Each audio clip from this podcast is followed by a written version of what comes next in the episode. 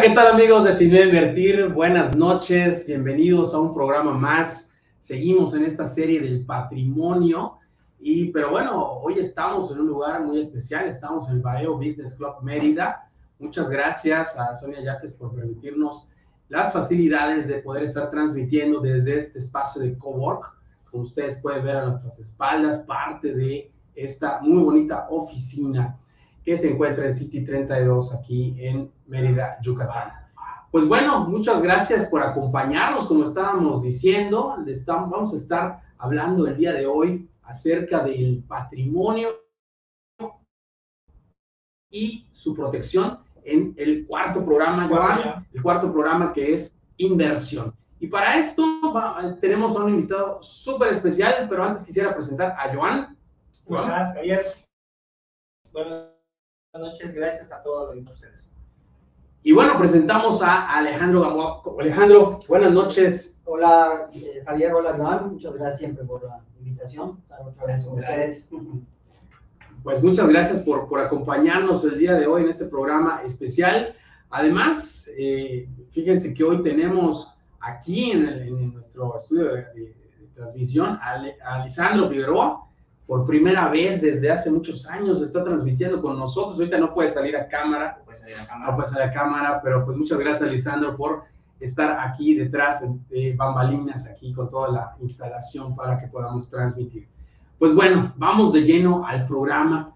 Eh, pues bueno, vamos a hacer un poquito de recuento de lo que hemos hecho las últimas veces, los últimos programas, estas últimas tres semanas, donde empezamos con el patrimonio y su protección. Hablábamos en nuestro primer programa acerca del que el patrimonio, para construirlo, veámoslo como una mesa de cuatro patas. Si una de esas cuatro patas falla, pues nuestra mesa probablemente se va a caer. A lo mejor se va a sostener con tres, pero la sentamos algo, Iván, y se va a caer. Por eso es importante que todas esas patitas estén funcionando muy bien. Entonces, empezamos a hablar el primer programa acerca de los ingresos, cómo generarlos, los ingresos activos, los ingresos pasivos. Eh, hablamos del cuadrante del flujo del dinero, que no le gustó a David. Por cierto, David, muchos saludos. Nos está acompañando hoy por, por algunas, algunas situaciones. No, no lo vetamos por lo que dijo en ese programa, ¿verdad? No está vetado, todavía. Y bueno, platicábamos acerca de, los ingresos, su generación, etcétera, un programa bastante ameno y divertido. Luego platicamos acerca de los gastos, eh, cómo podemos nosotros este, generar, perdón, cómo, cómo hacer nuestros gastos, disminuir nuestros gastos, cómo controlarlos, esa es la palabra, cómo controlar nuestros gastos. Hablamos con Celeste ese día de que la manera es a través de un presupuesto. Es nuestra mejor herramienta, que hay que apuntar nuestros gastos, ingresos, gastar menos. Ah, Entonces, ya que estamos y, y, si tenemos esa diferencia entre ingresos y gastos, pues vamos a tener un excedente que se llama ahorro. Y con ese, en ese tercer programa hablábamos la semana pasada con Mate Alonso, un programa bastante bueno, bastante entretenido, donde nos decía cómo generar estos hábitos, cómo generar estos hábitos para empezar a ahorrar, a tener ese excedente, como decía ella, bueno, pues es que no es que el 10% tengas que ahorrar, o sea, el 2, 3, 5%, lo que sea, pero tienes que generar ese hábito de empezar a ahorrar. Y el día de hoy toca el tema a lo que son las inversiones. Ya que tenemos ese dinero, ese excedente, ese ahorro, ¿qué hacemos? ¿Lo guardamos bajo el colchón? Pues no, hay que, no hay que tener miedo a las inversiones. De ahí el nombre de este programa y por eso pues la importancia del día de hoy, de lo que vamos a platicar, y qué mejor para platicar acerca de ello que Alejandro. Alejandro, pues bienvenido, y pues vamos a platicar un poquito sobre las inversiones. Primero, eh, a mí me gustaría desmitificar un poquito, Alejandro, acerca del inversionista, ¿no? Porque a veces vemos a un, a un inversionista y pensamos un trajeado, como sabes en algunos videos. Por eso pusimos la foto tuya que parece más, más, más, más ligera, más, más ligera. Eh, un, inversionista lo vemos así, este, haciendo llamadas, compra, vende. ¿Qué, ¿Qué, es esta imagen del inversionista? ¿Quién, quién puede ser inversionista?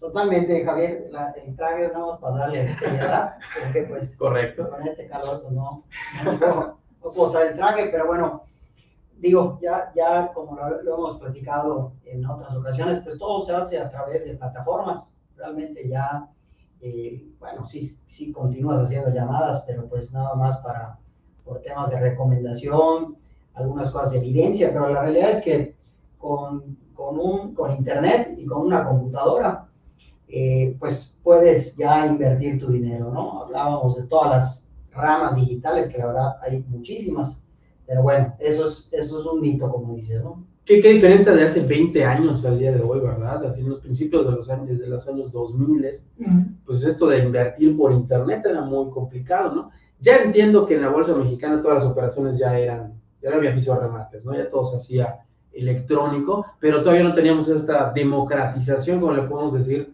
a, a, a las inversiones, ¿no? Ahorita tenemos este, un montón de plataformas que nos permiten invertir o en bolsa o que nos dan tasas, expansión de las fintech, las SOFIPO que ya se han vuelto también las fintech, uh -huh. y también, pues hay que decirlo, lo, lo, los engaños, ¿no? También ahí estos han aprovechado ah, este sí. boom para hacer estos engaños.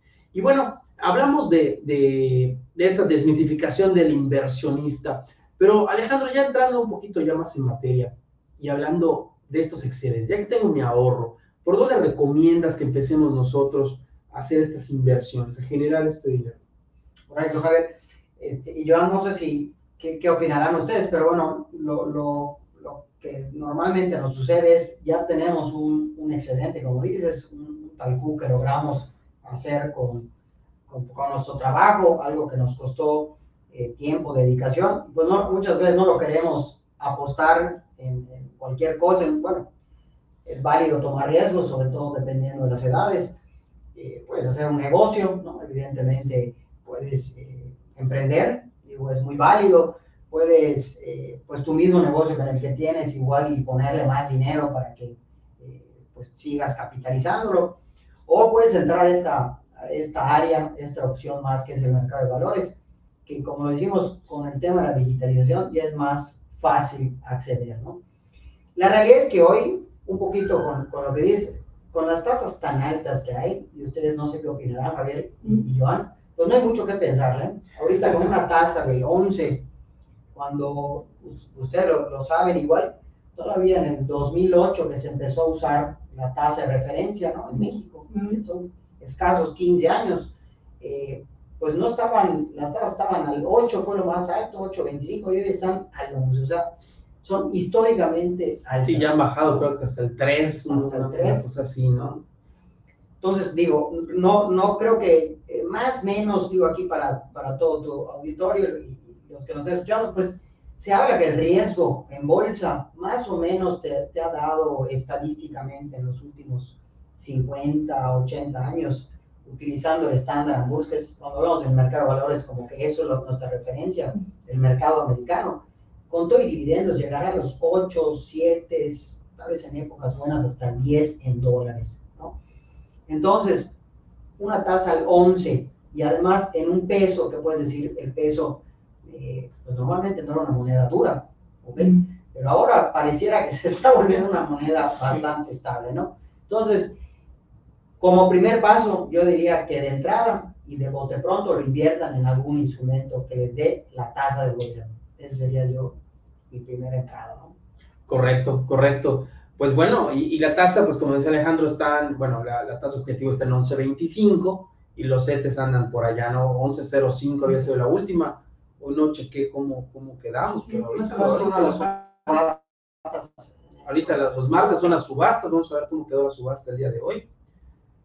Ah, pues mira, bajó, ya bajó un poquito del, del, del 11, no está en 10.95 ahorita la, los CETES a 28 días, a plazos mayores tenemos unas tasas un poquito más por por eso que platicaba Alejandro el riesgo. Me gustaría que platicáramos, eh, y, y, y, fíjate que pues nuestro programa, Sin Miedo a Invertir, toma ese, ese nombre, ese, ese miedo que tenemos a invertir, precisamente por el riesgo. ¿okay? ¿Cómo ves o, o, cómo, cómo manejar este riesgo en las inversiones? ¿Cómo podemos este, controlarlo? ¿Qué, ¿Qué, podemos hacer con ese riesgo? Claro, digo, eh, partiendo un poquito con la tasa, que ahora es el 11, pero que no lo va a hacer siempre, ¿no? A ver, y, probablemente cuando decías las tasas, todavía hace un año, 18 meses, las tasas estaban muy bajas, ¿no? Y pensando que son anualizadas, pues la verdad es que cuando le dices a una persona, oye, eh, comience a invertir a estas tasas, pues desincentiva cuando eran muy bajas, ¿no? Hoy la verdad es que la vara está bastante alta, vamos a pensar que el handicap es fuerte, pero si pensamos a largo plazo, eh, Javier, yo, yo creo que las acciones, el mercado de valores, el mercado de capitales como tal, siempre va a ser interesante con una visión de largo plazo. ¿no?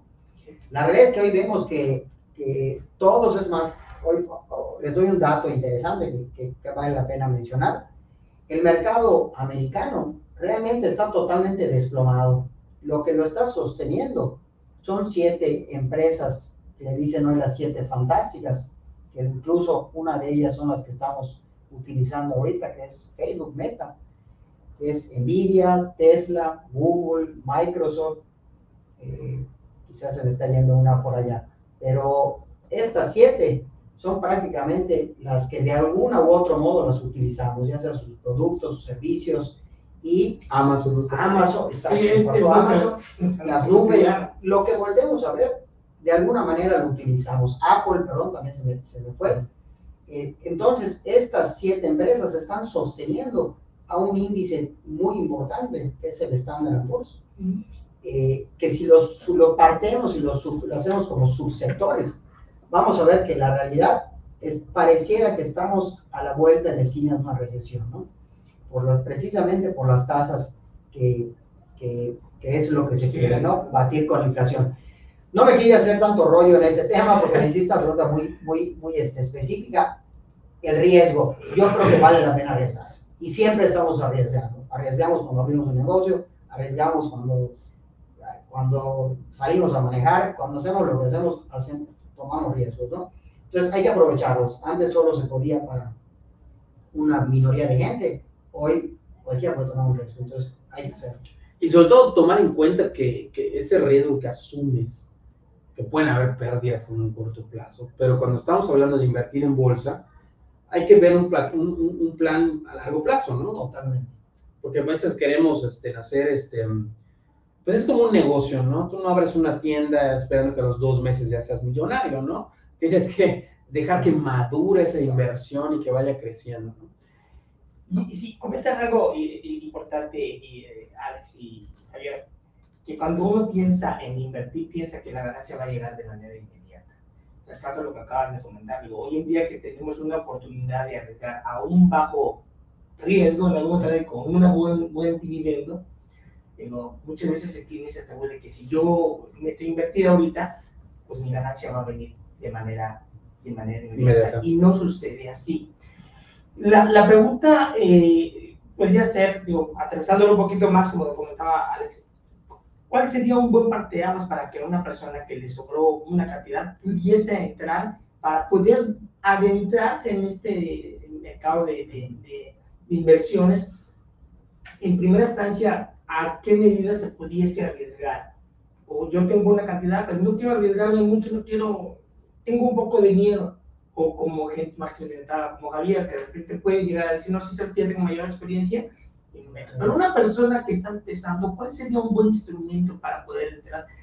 Entendiendo que un buen negocio lo, lo vale, eso, eso está, está, está sido denunciado. Pero cuando una persona quiere comenzar a invertir, ¿cuál sería la mejor opción, eh, Javier, Alex? Pues, que, mira, yo creo que más, bueno, evidentemente yo soy lector de hace, ya lo, lo, lo saben ustedes, hace ya más de 12 años en la Casa de Bolsa. Vector es una, es una institución muy reconocida. Yo creo que eso es lo principal. Puede ser Vector, cualquier institución, pero que sea reconocida, ¿no? Eh, eh, ¿A qué me refiero reconocida? Regulada. ¿Regulada por qué? Por una autoridad, por una serie de instituciones donde si algo te hace mal, tienes con quién quejarte, ¿no?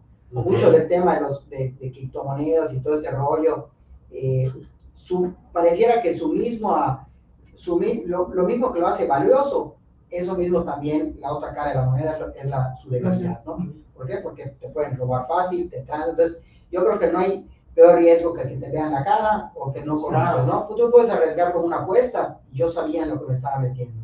También es válido, pues, ¿no? Al final también un negocio es una apuesta, ¿no? Entonces seguridad, yo eso sí diría como básico, ver que este sea un, una una institución confiable, ¿no? con gente capacitada, que te pueda decir, por ejemplo, oye, Javier ya tiene, pues evidentemente, un grado eh, alto de educación financiera, bueno, pues Javier, oye, quizá él está en otro entorno financiero, quizá yo estoy más pegado a la parte del día a día de las acciones, y, yo sé que a Javier sí le puedo decir, compra hoy Target, compra Dollar General, que son empresas de consumo que hoy están muy castigadas y que yo le puedo vender la idea que quizá pasando las temporadas decembrinas van a agarrar un patín.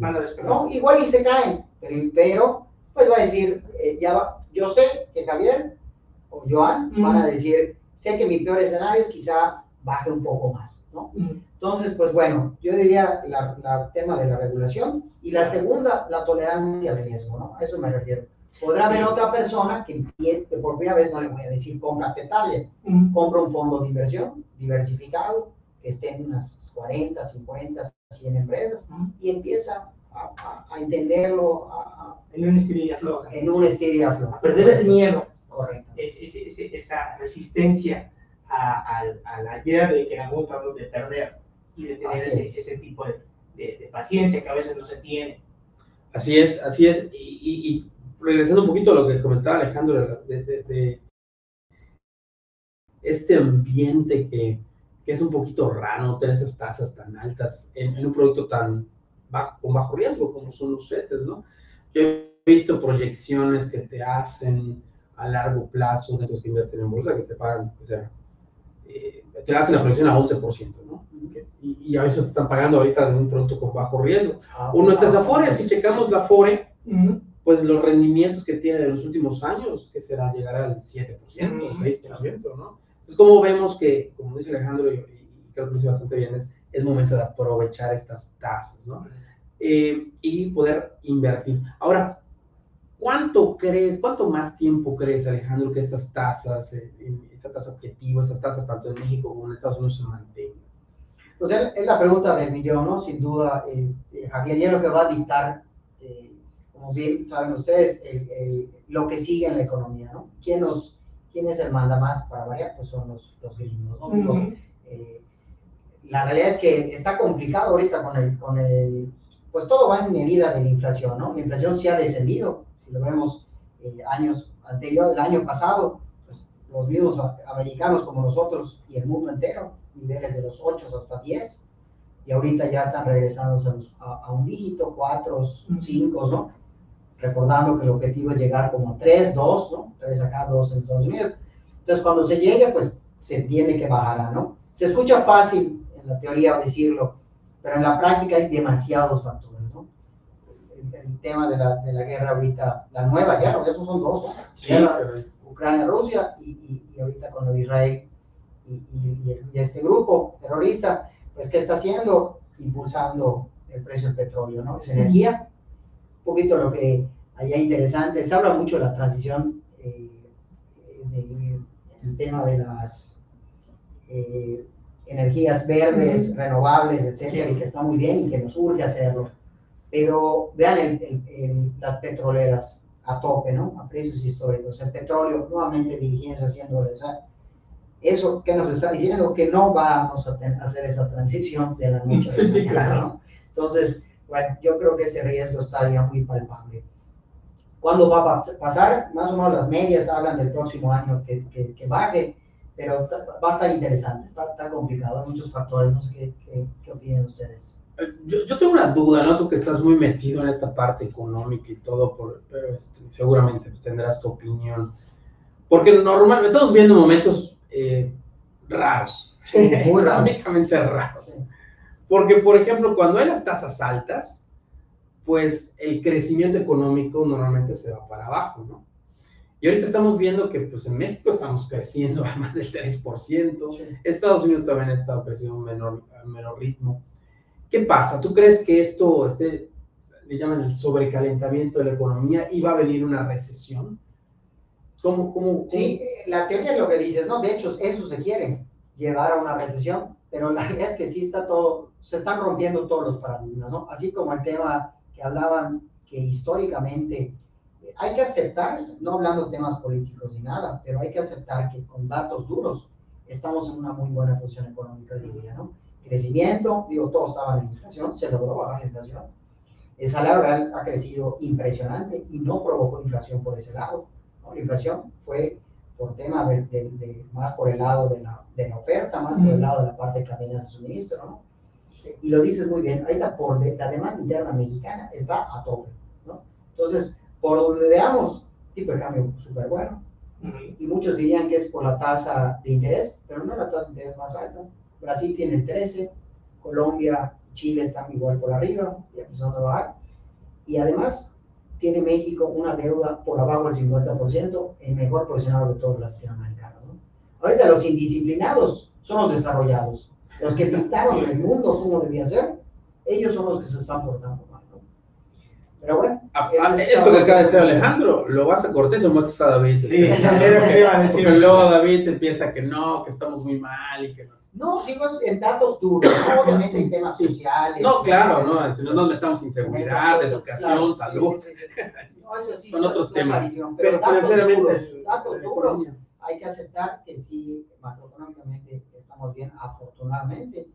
Eh, eh, pero bueno, vamos a ver qué pasa en el año. Pero el próximo año, el próximo año sí, eh, lo del déficit viene, viene fuertecito, ¿no? Sí, Este, cuatro viene puntos. sobre allá, sobre, el- sobre el 4, exacto, pega a 5. Sobre, eso quiere decir, en pocas palabras, gasto, ¿no? Mucho gasto, Mm. están tirando toda la, Pues, la carne al asador. ¿no? es, es una de las, este, de las, este, de, de- de las, de lo que veíamos, ¿no? O sea, gasta Sí. menos de lo que ganas. Así Entonces es. estamos, el gobierno está proponiendo gastar Voy más de lo que está Se va a ingresando. usar la tarjeta de Ah, crédito. vamos a la tar- Claro, y, y es un año de elecciones, ¿no? Aunque no lo van a poner tal cual, pero pues bueno, es un año de elecciones y que desde luego que tiene que el, el gobierno Vende. soltar dinero, soltar dinero. Tenemos un comentario por allá, este, Lisandro. Ah, mira, tu tío, te están, te están felicitando, Joan. Muchas gracias por estarnos viendo, Ah, sí. Pedro Ernesto Cabuch Franco. Oye, qué gusto, mucho gusto, tío. Hace mucho que no nos vemos. Espero verte pronto. Oye, sí, qué gusto. Bueno, seguíamos con el tema entonces de la inversión en, en estos instrumentos. Decía Alejandro que, pues bueno, la, la bolsa es una opción, sin embargo, en estos momentos, pues hay instrumentos de tasa fija, o de renta fija, vamos a llamarles así, de- o de bajo riesgo, que nos están pagando muy buenas tasas. Y ahí, Alejandro, hemos visto una infinidad de plataformas. Ya estás viendo un partido de fútbol, ayer veía un partido de americano. Y la plataforma Walla, 14% anual. Ujú. Esa tarje- es una, tar- bueno, era una tarjeta Walla, me acuerdo hace en pandemia, Ah, sí, sacar sí, un montón sí, de tarjetas. Y saqué esa Walla. No te ofrecía nada más que una tarjeta de débito, podías hacer lo que compra de pago de servicios, compra de tiempo aire. Y ahorita ya te está pagando 14% ¿no? y te dicen, Sí. y algo interesante, por tener tu dinero allá, no tienes que invertir, o sea, no tienes que comprar un instrumento, solamente con tener el dinero allá, que ahorita ya varias tarjetas están haciendo esto, la Claro, la, este, la, la tarjeta DIN también, este, hay varios este, productos que ya nos están ofreciendo esto, ¿no? La Nubank, que son sofipos, ¿no? Son sofipos, ahí tienen que estar, tener en cuenta, pero primero que sean reguladas, Es Es el punto, que es el hay punto que quería llegar. Y no hay que dejarnos engañar. No, Hay una propuesta que lo mencionas que bueno, este, Javier, Joan, del, del- y volvemos al mismo del riesgo. Hay que buscar un riesgo inteligente, ¿no? Ujú. Si vale la pena buscar ese 14 por un 11, o sea, tres puntitos más, si es un mundo de dinero, pues claro que hace sentido, quizás estás Sí. hablando de un 25, 30 más, pero si vas a poner un dinero donde no conoces cómo está la, la- la- el- el- La la- regulación. no, no solo la revolución, los, las entrañas de, de la institución financiera, que puede estar demasiado mal capitalizada, o quizá no, pero yo creo que sí vale la pena cuando es un, es un este, instrumento de ese, de ese sentido, pues revisar que tenga el IPAP, ¿no? Que tenga, que, que pueda estar, el IPAP que es, pues es parte de la protección al ahorrador, que lo tenemos todos por cada cuenta bancaria que tengamos, depósito a la vista o incluso una inversión del banco, no todas, hay que, hay que acercarse, pueden revisar en la página del IPAP qué instrumentos te protegen. Y tú mencionas también las SOFIPOS, hay SOFIPOS, pero están más pegados, el, el- corrígeme ya, hay un nivel más abajo, ¿no? Sí, son- 400 mil UDIs. Son otros 25 mil UDIs, Claro, estás hablando de menos de tres 200 mil pesos. menos de 200. Entonces hay que cuidar eso, ¿no? Que no, no asumir riesgos innecesarios. ¿Qué quiere decir esto que comenta Alejandro? Que por ejemplo, si metemos 300 mil pesos en una Sofipo porque nos pareció muy buena la tasa que nos pagaban y pues por alguna razón esa Sofipo quiebra, pues nos van a dar nuestra protección nada más, que serían un poquito más redondear, 200 mil pesos. Claro. Y esos 200 mil pesos nos llegan y los otros 100 mil, pues hay que sentarnos a esperar que liquiden, a ver que nos toque algo, que no te va a tocar. Que no te va a tocar Estamos hablando de ese tipo de riesgo es. Alex, que pues, vale la pena la otra de desgaste por ese 3% a invertirle fuerte.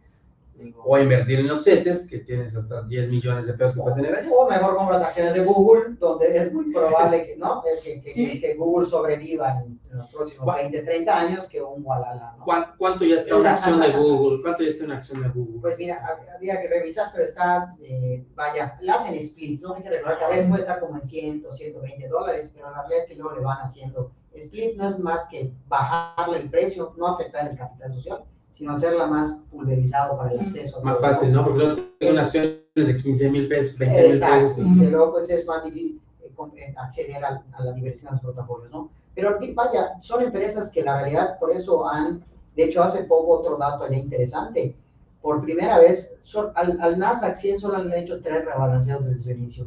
Uno fue por allá de los, bueno, los últimos, en el último, uno fue en los 70, el otro fue en el 2008, y ahorita acaban de hacerlo eh, hace como, me parece que fue en agosto. ¿Qué pasó? Que las siete fantásticas que les, que les mencionaba eh, representaron, representaron, ahorita ya le bajamos el porcentaje, más del 50% de todas las demás 100. ¿ok? Entonces, ¿qué quiere decir eso? Que la capitalización del mercado de esas siete superó por arriba del 50-51 a las otras 100, que hace que está ultra concentrado en estas. En pocas palabras, son empresas que van a sobrevivir a muchos años y que creo que tal vez ya no vayan a dar el estirón tan fuerte, pero son monopolios que hay que estar. ¿no? Están en inteligencia artificial, en la nueva, en la, como dicen, ¿no? la nueva generación de la- del tema eh, de tecnología. Sí, correcto. Prefiero ese riesgo, no sé qué, como lo vean ustedes.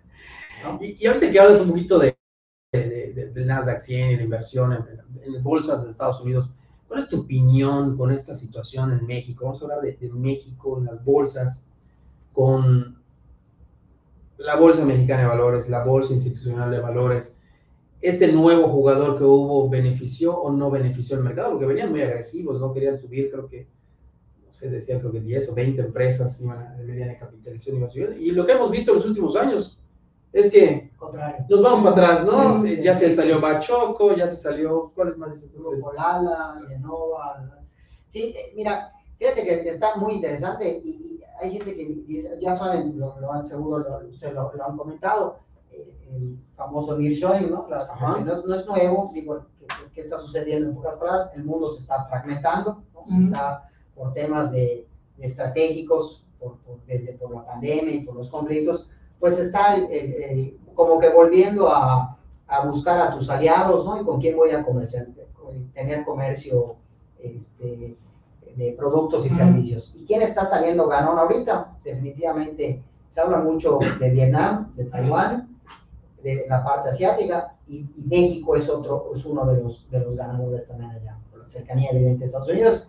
Entonces, ¿cómo puedes eh, capitalizar esa, esa oportunidad? Fíjate que ahorita que lo dices, hay que tener en cuenta que pensando que México lleva un periodo eh, de 10 años de poca rentabilidad, para que no les diga que casi nada, Mm. habría que revisar, pero sí les puedo decir que en los últimos 10 años no llega ni al doble dígito. Coqueteando con los 50 Con los mil. 50 mil no ha hecho nada, todas para, para. Entonces, que compraste a un peso y sigue en un peso con 10 centavos, un peso con 0.05. No tiene nada. ¿Qué quiere decir eso? Que no le han dado, la- los flujos no han entrado a la compra de esas acciones para que llegue al valor real. Es por eso que Bachoco dijo, yo me voy, no le dan mi precio adecuado a mi, a mi empresa, me voy Grupo Lala y así se han ido varias. ¿Qué es lo que pasa en México? ¿Qué es lo que no me gusta? Y que hay que revisar y poca gente le da esa prioridad o esa, esa peso. Lo que está flotante. Sigue, si- aunque puede ser, puede estar en la bolsa, ¿no? Y disfrazarlo de que está muy padre, muy, muy, muy democrática. Pero si, la, si no está por más de un 51%, yo preferiría más en bolsa, quiere decir que es un negocio familiar, nada más que bursatilizado. Ok. ¿Qué quiere decir? Busquen, para mi gusto, de un 80 a un 90 que lo tenga en manos del mundo. ¿Por qué? Porque eso lo hace que sea una empresa orientada a las actividades buenas de, de- de los accionistas. Vamos a, a re- a- a darte este negocio a, a largo plazo, ¿no? ¿Qué me gusta ahorita? Las fibras. Fibra Monterrey me gusta mucho, Fibra Prology son, creo que esas van a capitalizar todo el tema industrial Por sus naves por industriales. sus naves industriales. Entonces, le diría que por allá y vigilar con todo el, el- el- allá la confianza este, que se quieran acercar y, y- y- y cómo pueden ver la parte del, del- eh, se llama el free floating, que es lo flotante, la parte que está en manos de los inversionistas. Creo que eso es clave. Además, evidentemente, los números. Que, que fíjate que, que yo veía este, en un, un- un análisis de hace unos años, creo de un análisis de 2017 más o menos. No recuerdo qué instituto se había hecho, el INCO había hecho algo sobre eso, sobre por qué primero tenemos pocas empresas en bolsa, ¿no? Mm. O sea, el tamaño de la economía y el número de bolsas de empresas que en bolsa que tenemos son un poquito, ¿no? Que ya pues, eran como son 50, ahorita quedan como son 40, ¿no?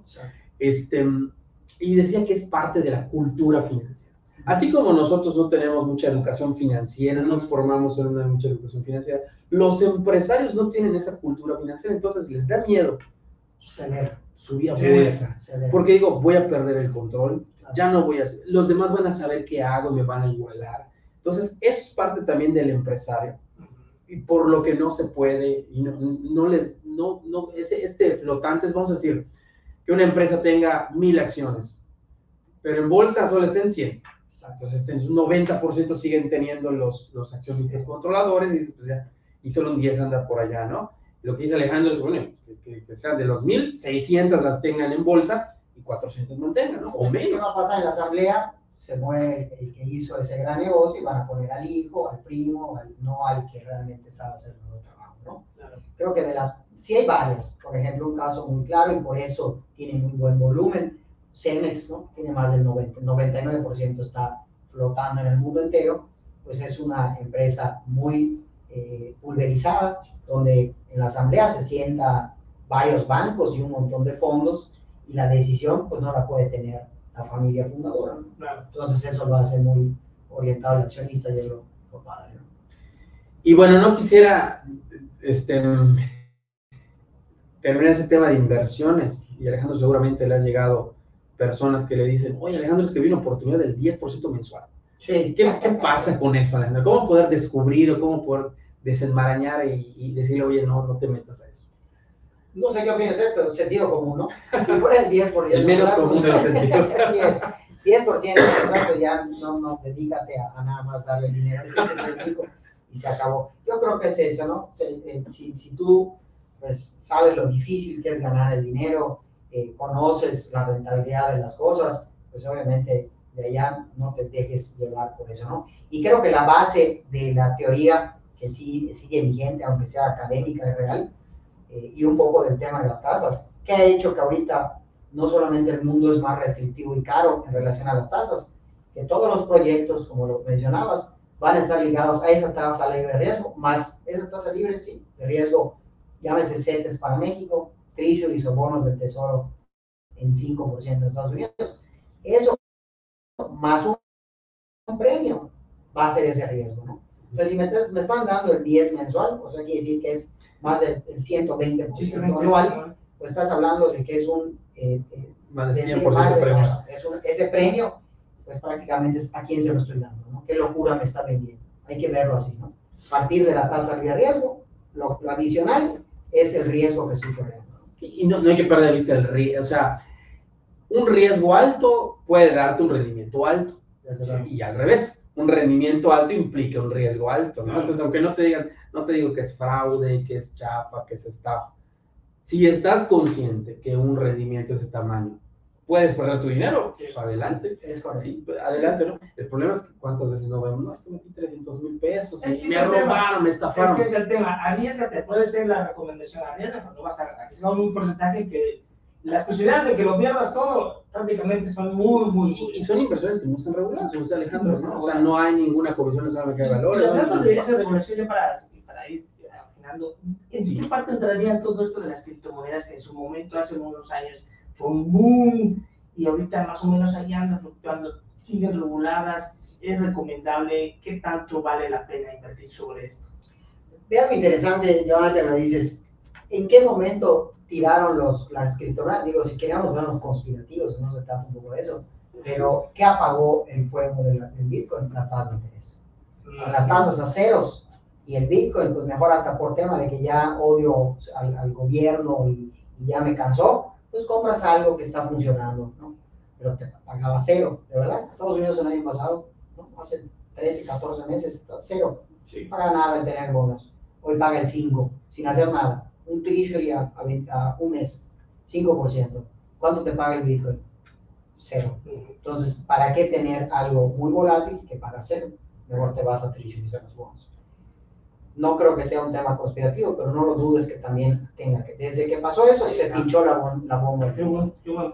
Al, al final, no olvidemos que, que las criptomonedas es de regularización, es de, o sea, ya que, que sea un sistema monetario desregularizado.